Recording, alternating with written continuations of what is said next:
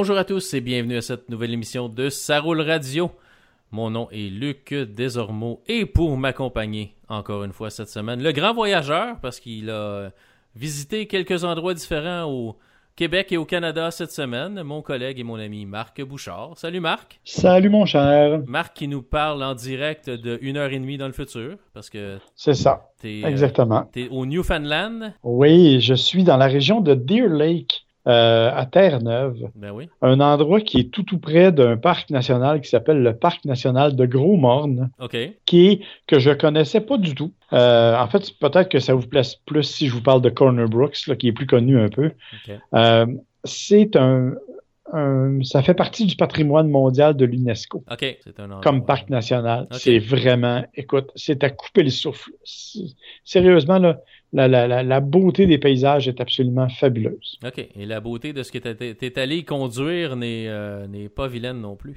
Non, effectivement, je suis ici pour le Porsche Macan S, euh, qui est ben, le Porsche Macan qui a été un peu révisé, mais on va en parler un peu plus tard. On va en parler dans le deuxième bloc. Pour commencer, tu as été essayé autre chose aussi. C'était au Québec, ça, ou c'était ailleurs? Il me semble, j'ai remarqué. euh, C'était au Québec. c'était au Québec. Hein? Tu as été essayé le GMC Sierra Élévation.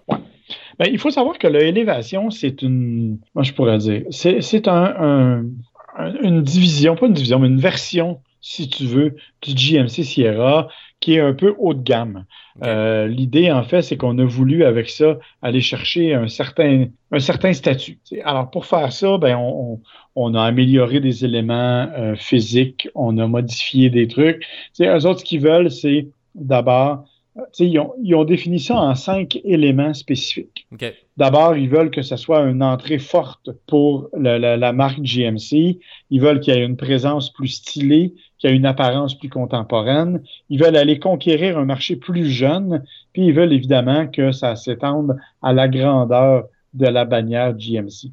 Donc, euh, si le GMC présentement, je, je me trompe peut-être, mais le haut de gamme, c'était Denali. Ça, ça serait au-dessus de Denali? Ouais, si on veut. C'est pas mal au même niveau, je te dirais. Mais ça s'adresse pas, tu sais, parce que tu as des Denali dans toutes les versions. Ouais, OK. Dans, OK. dans tous ces terrains Acadia, Yukon, Canyon, Sierra, tu as toutes des Denali. Dans le cas du élévation, tu l'as pour le Canyon, tu l'as pour le Sierra, puisqu'on est allé essayer. Et à partir de l'automne, tu vas l'avoir dans le terrain. OK, c'est bon. Mais c'est pas, euh, comme je te dis, c'est pas vraiment, Au-dessus. c'est c'est pas aussi, comment je peux dire, c'est pas aussi marquant comme changement que Denali, mettons. OK. C'est comme quelque part entre les deux. là. C'est quand même bien. A- Physiquement, c'est joli. On c'est par exemple dans le cas du, du, du Sierra, on va mettre euh, des roues 18 pouces euh, euh, noires. On va avoir euh, des grilles différentes. On va, tu sais, il y a vraiment ça. Mais c'est extrêmement populaire l'élévation au Canada. hein. OK. C'est 22% des ventes. Ça commence à Du faire pas mal. Ça commence à faire pas mal.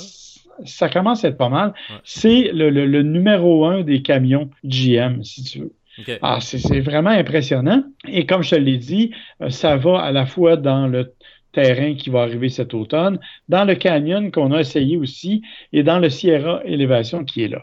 Euh, bien sûr, normalement, ça vient avec, euh, comme je te disais là, euh, des, des appearance package avec un, un groupe esthétique, des roues de 20 pouces, je dis 18, mais c'est 20 pouces, euh, des lumières d'aile, bon, d'un intérieur particulier, quelque chose pour le remorquage. C'est, on est vraiment là-dedans. Là. Ce qu'il y avait cependant de particulier pour cette- cet essai-là, c'est surtout le nouveau moteur. Parce que oui, tu as encore un moteur euh, 5.3 V8 là, Mhm. euh, qui, qui est un excellent moteur, mais on nous a présenté aussi un moteur 4 cylindres, Ah, OK. un nouveau 2.7 turbo, 310 chevaux, 348 livres-pieds de couple, qui arrive avec la automatique euh, 8 vitesses OK. vraiment un petit moteur duquel j'avais pas beaucoup d'attentes parce que je me disais, Colin, il me semble que c'est pas beaucoup pour un véhicule de cette taille-là d'avoir ce genre de moteur-là. Euh, et finalement, c'est extrêmement surprenent. Ouais, surtout le, le couple doit être intéressant vu que tu as un turbo. Le couple doit être intéressant. Le coupe est intéressant, c'est d'une grande douceur, Ouais. ça a pas de, il y a pas de problème. Tu es malgré tout capable de remorquer 6900 livres, OK, ce qui est bien. ce qui est, ce qui est amplement suffisant en général pour ce que les gens font avec. Ouais. C'est évidemment, bon, on dit une meilleure économie de carburant à 11,8 combiné, mais ça, c'est dans la version deux roues motrices. C'est certain que Si tu prends la 4 roues motrices, c'est, on, augmente un peu. Ouais, puis si, si, tu traques quelque chose avec un moteur turbo, attache ta tuque. ouais, c'est ça. Ça, c'est toujours pareil. Ouais. par contre, la, la, la particularité qui m'a un peu que j'ai trouvé un peu désagréable, c'est la boîte de vitesse. Euh, écoute, j'avais l'impression qu'elle elle accrochait. Elle donnait des coups quand elle changeait de rapport. C'était assez brusque comme changement. C'était même à la limite brutal. C'était assez étonnant. Euh, je m'attendais à beaucoup, beaucoup plus de douceur que ça. C'est la même transmission qu'on retrouve chez Ford, hein? C'est ça, c'est-tu la transmission conjointe, ça, là? C'est pas elle? OK. C'est la 10 vitesses qui est la, transmission conjointe. Bon, bon, bon. Ça, c'est la 8 vitesses. Euh, donc, c'est une, une, transmission, honnêtement, qui m'a un petit peu déçu dans sa façon d'être. Mais pour le reste, honnêtement, on est parti. Et pour un des, une des rares fois, ça se déroulait en montée régie. Euh, on fait pas ça souvent des programmes comme ça. Non, c'est ça. Alors, on est parti de, euh, de Brossard, on est allé jusque dans la région de Bolton, Rougemont et on est revenu jusqu'à Brossard. Ça nous a donc permis de faire bon un petit peu de montagne parce que dans les, dans les cantons de l'Est, il y en a un peu. Euh, un peu d'autoroute, un peu de route de campagne. Et partout, je te dirais que le camion s'est fort bien comporté. Le moteur s'est toujours montré extrêmement doux, extrêmement intéressant, mais encore une fois, je répète, la transmission, elle, n'était pas tout à fait à la hauteur. Quant au reste, écoute, c'est un Sierra, ça va bien. Le Canyon aussi, on a essayé le Canyon euh, qui était là aussi. Ça va très bien, je te l'ai dit, c'est, doux, c'est, un moteur. Ce sont des camions qui sont, ma foi, très efficaces. C'est sûr qu'on les a pas essayés non plus dans des conditions euh, extrêmes. Euh, on n'a pas rien remarqué avec ça, on n'a pas fait les fous avec ça.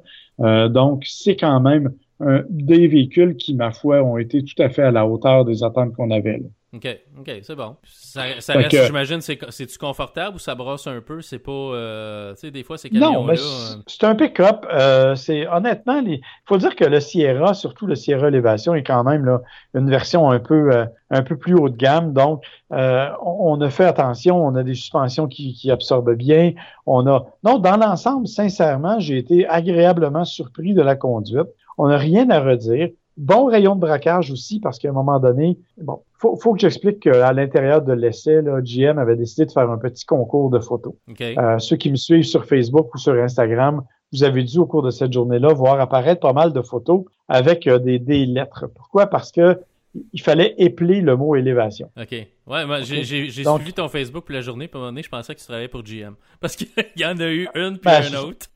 c'est ça, il y en a eu beaucoup. Ouais. Euh, et, pas juste moi, tous les journées. À un moment donné, je me suis tanné, par exemple, je dois dire que j'ai pas complété l'élévation. Moi, j'ai fait l'élévate. J'ai arrêté à élévate.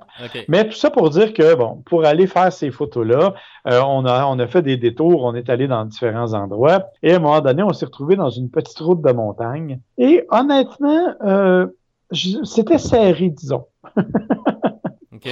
Si je veux dire ça gentiment, là, c'était vraiment serré. Et ah, je me disais, on serait jamais capable de tourner là. Ça va prendre 4-5 euh, euh, allers-retours, puis ça va être difficile. Et finalement, pas du tout. Honnêtement, le rayon de braquage a été très surprenant. On a été capable de se faufiler comme il le fallait. Sincèrement, là, comme je te dis, j'ai beaucoup aimé l'expérience. Beaucoup aimé aussi bon, l'intérieur, l'intérieur qui est bien fini, qui est de qualité, euh, qui, est, assez confortable aussi. Honnêtement, le plus gros défaut a été la transmission, qui m'a considérablement dérangé, parce que vraiment, à toutes les fois qu'on qu'elle forçait ou qu'elle changeait de rapport, on avait l'impression qu'elle le faisait avec brutalité. Ça, honnêtement, c'était pas mal moins agréable. On n'est pas en train d'exagérer un peu avec les transmissions entre moi et toi. Là. Euh, ben, ça, devient compliqué. Là. Six rapports, ça faisait très bien le travail. On a eu, tu sais, euh, FCA a eu des problèmes avec sa transmission 8 vitesses, qui n'était pas fait par eux. C'est une, euh, une, ZF, ça vient, ça vient d'ailleurs. Mais tu sais. C'est la 9 vitesses, celle dans Fiat. la 9 vitesses, ouais. Mais ils ont ça dans à peu près. Ils ont ça dans à peu près tous leurs produits. Là, la même, moi j'avais essayé la 10 vitesses dans une Mustang, puis j'ai pas trouvé que c'était super efficace. Là, toi tu parles de 8 vitesses dans, dans ces camions-là qui est pas super efficace. On avait pas mal atteint là, la, la je veux dire, une transmission qui était euh, confortable, qui était efficace, qui faisait bien le travail avec la 6 vitesses. Puis là, ben, on veut comme trop en mettre, je pense. Oui, on, on, chasse le gaspille, comme on dit. On veut essayer d'atteindre des consommations d'essence le plus bas possible. Mais à un moment donné, est-ce que, ça vaut la peine? C'est ça. Ou si on fait non, je suis d'accord avec toi. Euh, écoute, sauf que quand ça va bien, ça va bien. Euh, quand ça va bien, c'est ça le problème. Non, mais tu sais, on va en parler tantôt avec l'essai de la Porsche. Puis, ouais, eux autres ont une 7 vitesses, puis il n'y a rien à dire. sais. Alors que je suis obligé de te dire qu'effectivement, dans le cas de la 8 vitesses, mais honnêtement, je me rappelle pas d'avoir vu un camion qui avait ce type de comportement-là. Euh, d'après moi, il y avait vraiment comme un bug, puis euh, parce que je me rappelle pas d'avoir un camion qui avait ce type de réaction-là avec la, transmission. OK, OK. Bon, on verra. Peut-être c'était un problème spécifique. Peut-être quand tu le réessayeras, dans un essai normal d'une semaine, peut-être que celui que tu vas avoir ne réagira pas nécessairement pareil, j'imagine. Effectivement, c'est fort possible. C'est possible. OK, c'est bon. Euh, est-ce que tu as des prix, tu as quelque chose d'autre pour nous ou si on passe à ton prochain sujet? Non, on va passer au prochain sujet. Là, j'ai pas la liste de prix sous les yeux. Euh, honnêtement, je veux juste te dire que, comme je t'ai dit, que c'est ce qui est fascinant, c'est que l'élévation, en fait, se vend plus au Canada qu'aux États-Unis. Et, pas juste en pourcentage, là, en nombre. Il s'est vendu plus d'élévation au Canada qu'aux États-Unis, tellement qu'on a une cabine. Euh, c'est la Supercab, je pense, qu'on a, qui est euh, exclusive au Canada, euh, qui est pas vendue. La, la Crew Cab, élévation, qui n'est pas pour le moment vendue aux États-Unis, elle n'est vendue qu'au Canada parce qu'on est vraiment les, fans finis de, l'élévation. OK, c'est bon. On aime ça, les camions. Euh, peut-être plus dans l'ouest qu'ici, puis dans l'est. Mais, oh, mais, pas mal partout, je te dirais. Moi. OK, c'est bon. Euh, ton autre sujet, tu veux nous parler de pneus? De pneus Michelin, pour être plus précis. Oui, parce que je suis allé aussi faire l'essai de pneus Michelin mais d'un système qui s'appelle le Track Connect. Track Connect, écoute, c'est extrêmement pointu. C'est pour des maniaques qui font de la piste avec leur voiture puis qui ont des autos de performance. C'est, euh, ça vient avec les pilotes, les, Michelin Pilote Sport Cup, qui sont des pneus de haute performance.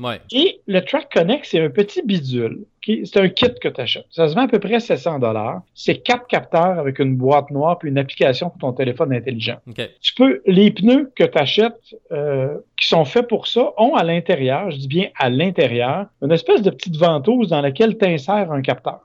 Tu pars avec ça sur la piste, ça te sert de, mettons, de moniteur de pression, OK? Mais c'est un moniteur de pression qui est un peu plus sophistiqué que ce qu'on connaît déjà. Euh, il te donne, oui, la pression, il va te donner la température des pneus, mais tout au long du parcours, il va montrer sur ton téléphone intelligent en temps réel si tu fais du survirage ou du sous-virage dans tel ou tel virage. Donc, tu vas pouvoir modifier ton comportement sur la piste. Quand tu vas arriver au bout de tes deux ou trois tours, il va te dire tel pneu est trop gonflé, dégonfle-le, tu devrais le mettre à tel niveau.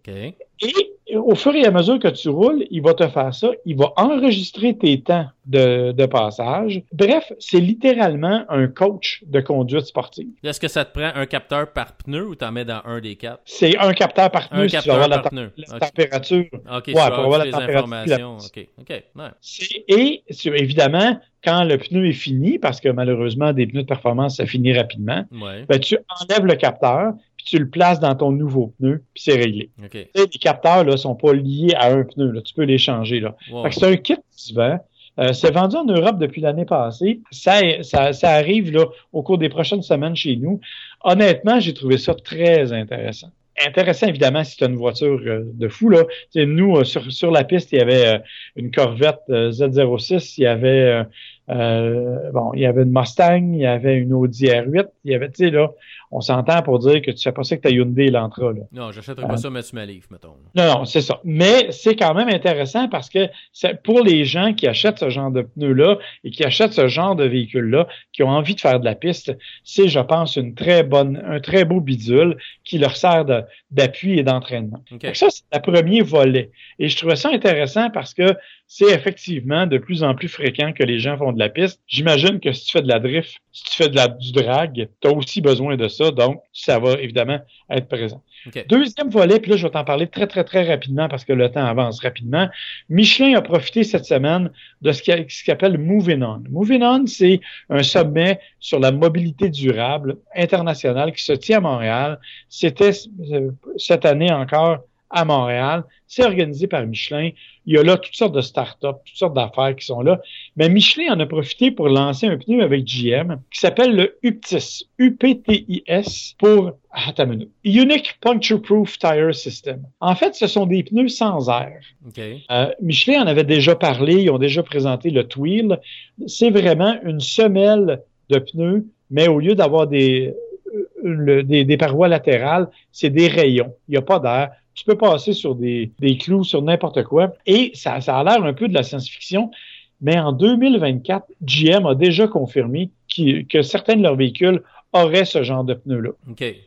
ils, font, actuellement des tests avec la Bolt.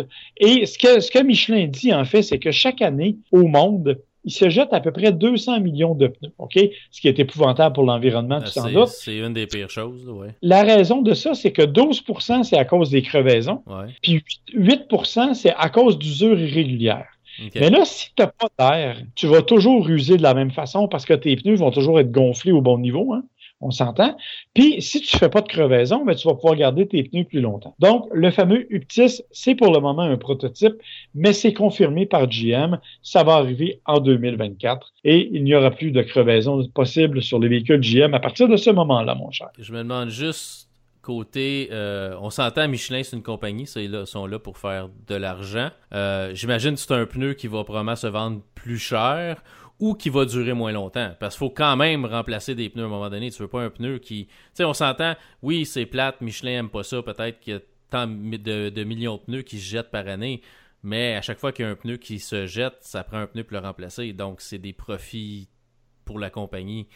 Je veux dire, ou on est oh, tellement si consciencieux que ça de l'environnement qu'on est prêt à baisser nos profits pour ça? Tu sais, c'est. Je sais pas. Ça prend, ça prend un juste milieu à un moment donné, là. Oui, non. Euh, je suis d'accord avec toi, mais n'empêche que c'est clair que euh, ça va ça va être là, ça va rester là tout le temps. Là. Ouais, ça reste que l'idée est excellente, j'ai rien contre ça. Il n'y a rien de plus plate que d'avoir une crevaison sur le bord du chemin un soir en plein hiver ou quelque chose comme ça. ça, peut, ça peut te scraper une journée puis une soirée assez solide. Enlever ça de l'équation, regarde, c'est comme c'est merveilleux. Là. Ouais. C'est voir la suite. Mais oui, j'adorerais ça, avoir ce genre de pneus-là, mais ce serait probablement pas des pneus pour des voitures de performance. La Bolt est un excellent choix pour ça. Peut-être un VUS c'est un choix pour ça si la structure est capable de tenir le poids de ce genre de véhicule-là. Ça, ça va être la grande question, c'est que comment ça va tenir au niveau de la tenue de route? Parce que, tu sais, actuellement, les parois latérales de pneus servent abondamment à absorber une partie des chocs et permettent aussi d'avoir une certaine rigidité en conduite. On verra ce que ça va donner là-dessus quand, euh, quand les voitures vont être équipées de pneus de cette nature-là. Moi, c'est ça, parce que j'imagine le design intérieur, c'est un peu euh, comme les meubles Ikea. Si tu regardes un meuble Ikea, l'intérieur, c'est comme c'est comme des, des euh, un nid d'abeilles. C'est tout des alvéoles, puis c'est tout, c'est tout serré en dedans c'est ce qui fait la structure de ton, de ton meuble. Euh, c'est probablement le même genre de structure à l'intérieur. Qui va, mais il faut que ça soit capable de maintenir une pression ou un poids constant puis que ça se mette pas à s'affaisser après un certain nombre de kilomètres parce que t'es pas plus avancé. Euh, un pneu un pneu trop qui s'affaisse ou une crevaison, tu reviens pas mal au même résultat au bout de la ligne. Fait que oui, ça prend que ça soit résistant au poids et au choc puis tout ça. C'est pour ça que probablement qu'ils se donnent quelques années pour encore euh, euh, peaufiner le, les matériaux, là, mais je, trouve que l'idée est excellente quand même. Oui, effectivement. Mais on verra comment ça va s'appliquer. Actuellement, les tests ont commencé sur la Bolt, mais on n'a pas encore les conclusions. Super. Parfait, Marc. Donc, on va faire une petite pause puis on va revenir euh, tout de suite après où tu vas nous parler de ton essai du euh, Porsche Macan. Nous sommes de retour et Marc, c'est l'heure d'un autre essai, un autre voyage, là où tu es présentement, une heure et demie dans le futur, pour nous parler euh, du Porsche Macan que tu as essayé. Véhicule que je trouve franchement magnifique. Puis tu nous parlais du nouveau Ford Escape l'autre jour, puis j'ai j'ai vu une photo du nouveau Ford, Escape. Je me rappelle pas si c'est dans un journal ou sur Internet. Puis je me suis dit, ça me semble ça a été inspiré un peu de, du design de Porsche. il, ah, peut-être, effectivement. Il, est beau le nouvel Escape, mais euh, le Porsche Macan, moi, c'est un véhicule que j'ai vraiment beaucoup aimé conduire à la Jacques euh, a deux ans, parce qu'il n'était pas là, il était pas là l'année passée, a deux ans. Comment tu l'as trouvé ce véhicule-là? Est-ce que c'est toujours aussi bien? Ben oui, écoute, c'est toujours bien. D'abord, c'est la star chez Porsche. C'est le, petit véhicule qui se vend le plus. Depuis son arrivée, on en a vendu 15 000 au Canada ou presque. C'est quand même très important comme, comme chiffre d'affaires. Euh, ce qu'on a fait cette année, c'est qu'on l'a un peu rajeuni. Mais attends, on, on va se dire les vraies affaires. Là. Le rajeunissement est assez infime. on, a, euh, changé quoi les phares et euh, les feux arrière? on a changé les phares avant. On a changé un peu le, le, la, la grille aussi. Euh, on a, changé les blocs arrière aussi, les blocs euh, optiques arrière aussi. Le classique, le classique pour rajeunir. Oh, oh puis écoute, changer, là, faut vraiment que tu sois un spécialiste. OK, OK. C'est, tu verras pas la différence autrement. Là. C'est vraiment, vraiment, ça se ressemble encore. Donc, tu seras pas dépaysé. On a changé plus l'intérieur, cependant. Euh, en fait, ce qu'on a fait, c'est toute la partie supérieure de la planche de bord. Ouais. A été modifiée parce qu'on a pris l'écran multimédia au centre, puis on l'a élargi à 10.9 pouces. OK. Donc, en faisant ça, bien évidemment, tu es obligé de changer les contrôles, de, entre autres de ventilation, de les mettre ailleurs. C'est fait qu'ils ont changé un peu cet aménagement-là, mais ils ont gardé la console centrale avec tous les boutons, avec tout ce qui allait là. Fait que ça, ça n'a pas beaucoup changé. L'intérieur, le reste, ça n'a pas bougé non plus. On est vraiment là dans le même monde. Là, le plus grand des changements, en fait, il est surtout mécanique. Euh, on garde le, le, Macan de base qui est le, le 4 cylindres euh, qui se vend bien, là, qui, est assez populaire, même c'est pas le plus populaire. Petit 4 cylindres de 248 chevaux, 273 livres pieds de couple, euh, c'est correct, ça accélère bien, c'est le fun. Mais celui qu'on a changé le plus, c'est le Macan S, c'est celui qu'on est venu essayer ici on a gardé le moteur 3 litres qu'on avait, le 6 cylindres 3 litres qu'on avait. Sauf que euh, avant, c'était un biturbo. Maintenant, c'est un simple turbo. Donc, euh, et on a réussi malgré tout à diminuer le, temps de réponse du turbo. Donc, il n'y a plus de turbo lag. Il n'y a plus cette espèce de délai quand tu appuies sur l'accélérateur qui, qui vraiment là, rend, pas chez Porsche, mais souvent dans d'autres véhicules turbo qui rend la randonnée un peu moins le fun.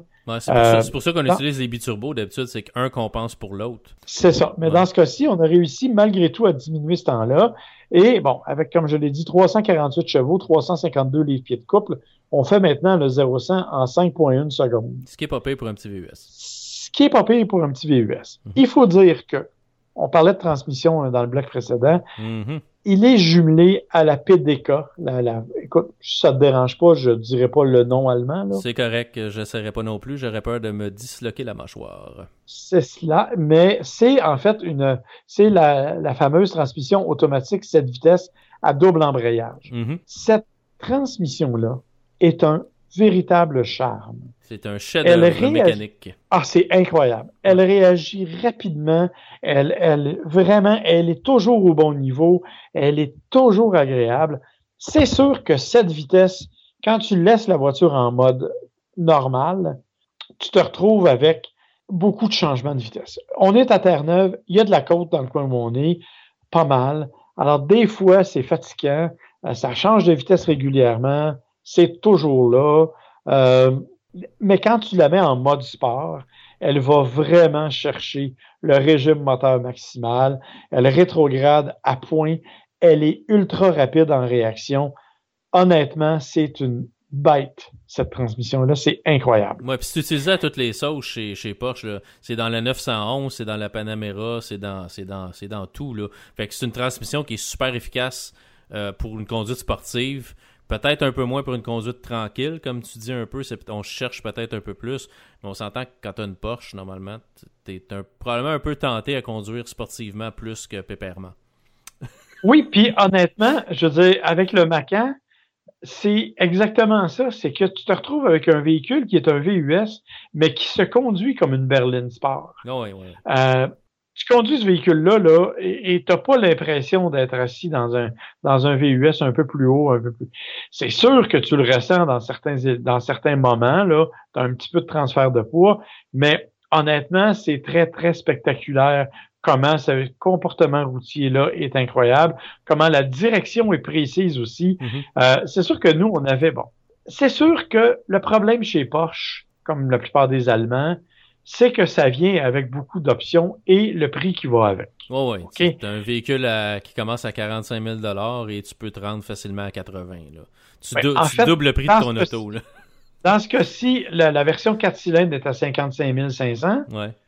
et la version de base du Macan S est à 63 000 c'est ça. Puis, là, t'as pas mis des, pas mis d'options. Celui que moi, je conduisais aujourd'hui valait 93 000. Ouais, c'est ça. Fait que c'est 30 000 pièces d'options qui ont été ajoutées. Des options qui vont, par exemple, de la couleur. Mm-hmm. Euh, la seule couleur gratuite chez Porsche, ben, chez le Macan, c'est noir ou blanc.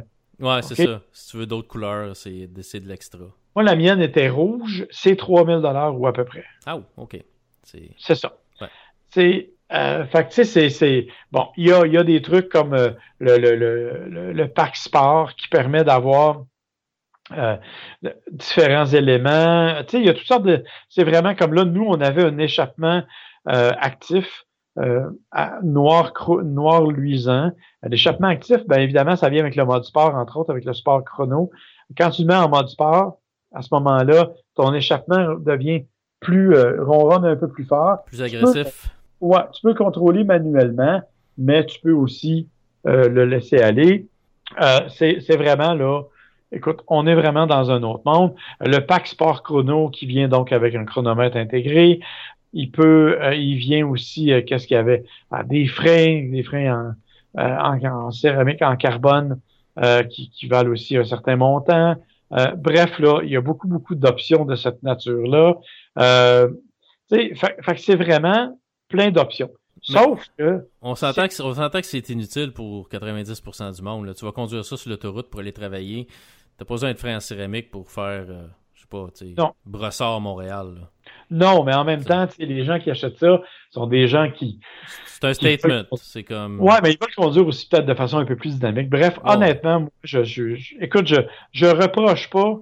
C'est juste que je, je suis jaloux parce que j'ai pas les moyens, tu sais. Parce que dans les faits, euh, je reproche pas du tout aux gens de s'acheter ça. C'est vraiment une voiture de performance, une voiture qui est vraiment efficace, qui est relativement spacieuse, on s'entend là. C'est pas très grand un Macan, mais c'est assez grand. Euh, est-ce qu'on dit Macan ou Macan? Ben moi je dirais Macan. Mais tu sais, je sais jamais. Euh, tu sais, est-ce que on dit un fan de Nissan? les deux finissent par AN. Ouais, je sais. ouais, ça. Mais je serais, moi, je serais tenté de dire Macan. Que je trouve que ça sonne mieux que Macan, là, mais. C'est ça. En tout cas, bref, euh, je, je, je, suis souvent mêlé entre les deux. Euh, mais tout ça pour dire que dans l'ensemble, c'est un véhicule qui, sincèrement, est très agréable à conduire. Euh, comme je te dis, on a eu l'occasion de le conduire sur des routes sinueuses. C'est d'une stabilité incroyable. C'est très agréable. Mm-hmm. et, et vraiment, le petit moteur ben, petit moteur n'est pas si petit que ça, là, mais, mais réagit vraiment au quart de tour. Et ça, c'est très, très intéressant. Là, toi, tu parles du 6 cylindres. Oui, bien sûr. On n'a pas conduit le 4, nous. On n'avait que le Macan S ici, euh, qui était pour, pour l'essai, parce que c'est le moteur qui est changé. Les autres, c'est juste des, des, trucs esthétiques. Tu sais, il y a des espèces de, de lames décoratives sur le côté. Là. Mm-hmm. Maintenant, tu as une nouvelle couleur. Tu peux l'avoir gris carbone.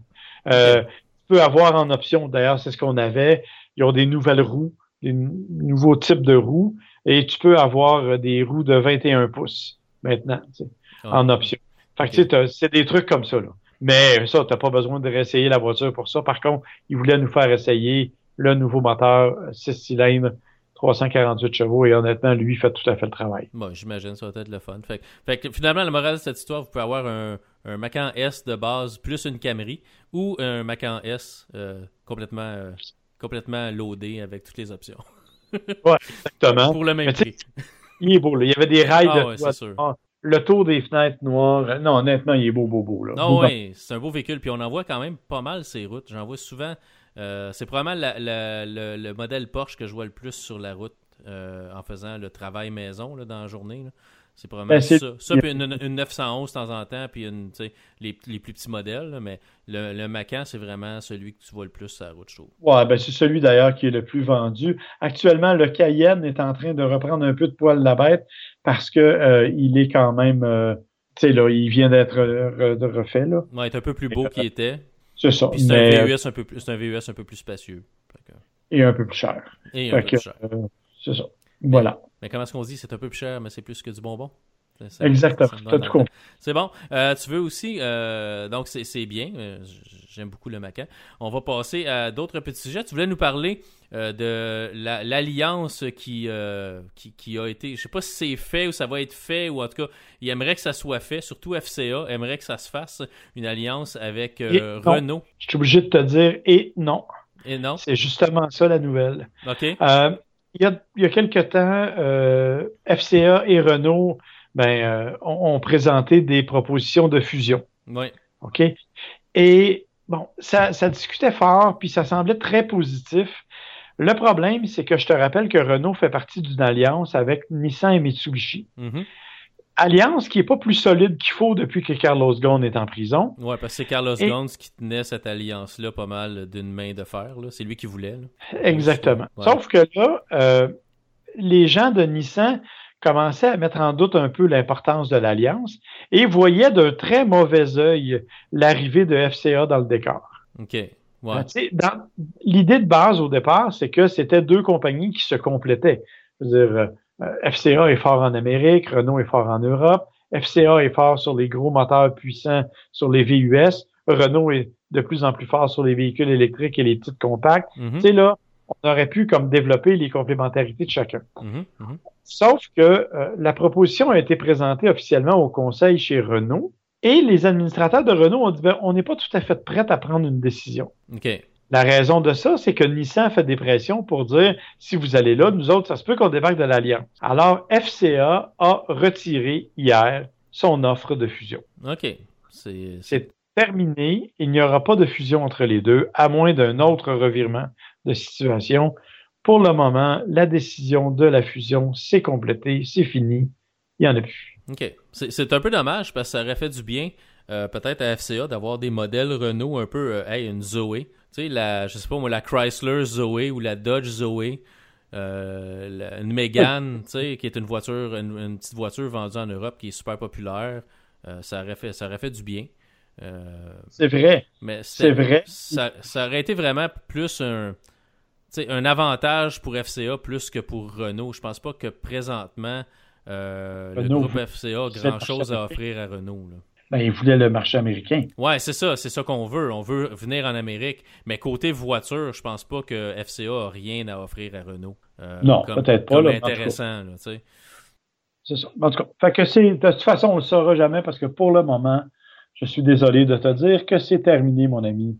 Okay. Il n'y aura pas la dite fusion. Mais ça avait, ça avait fâché un peu les amateurs de FCA. Je sais pas si tu as vu, euh, quand ça a été annoncé sur Facebook, euh, la levée de boucliers de monde qui sont des fans de FCA. Ah, ce, ce fut ma dernière voiture euh, du groupe FCA, c'est terminé, puis tu le quittes, puis probablement le même, le, probablement le même genre de monde qui ont crié au meurtre quand que Fiat, est, Fiat est arrivé.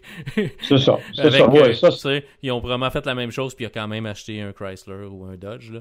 Mais, mais bon, c'est toujours pareil. On, on, se, on, se, on s'indigne toujours des changements. Quand des fois, c'est peut-être bon pour une compagnie. Je pense que ça aurait été bon pour FCA.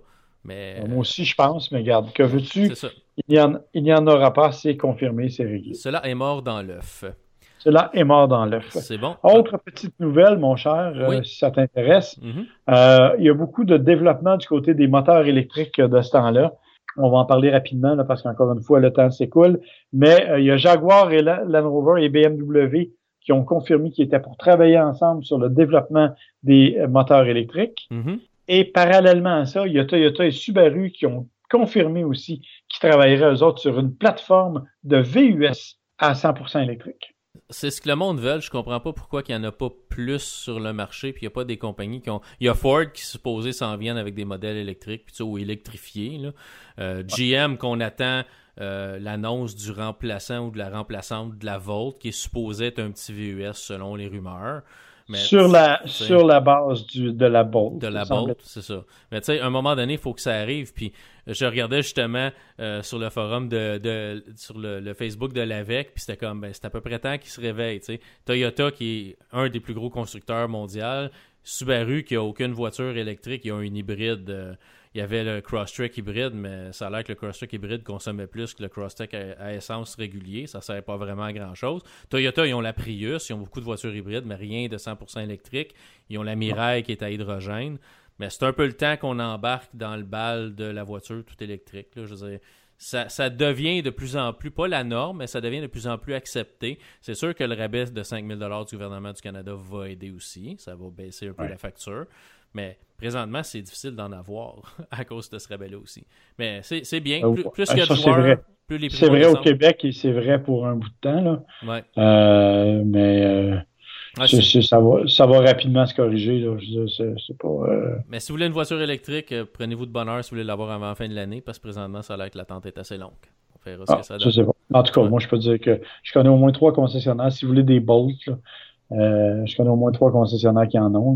Là. Ouais, qui, est qui est une excellente voiture. Euh, oui, je ne dis pas que c'est pas une mauvaise, je dis pas que c'est une mauvaise voiture. Je te dis juste qu'actuellement, il y a des concessionnaires qui en ont en stock. Moi, c'est plus dur pour la Leaf ou les Ioniq ou les, euh, les Kona électriques. Kona électrique est super populaire. Ça...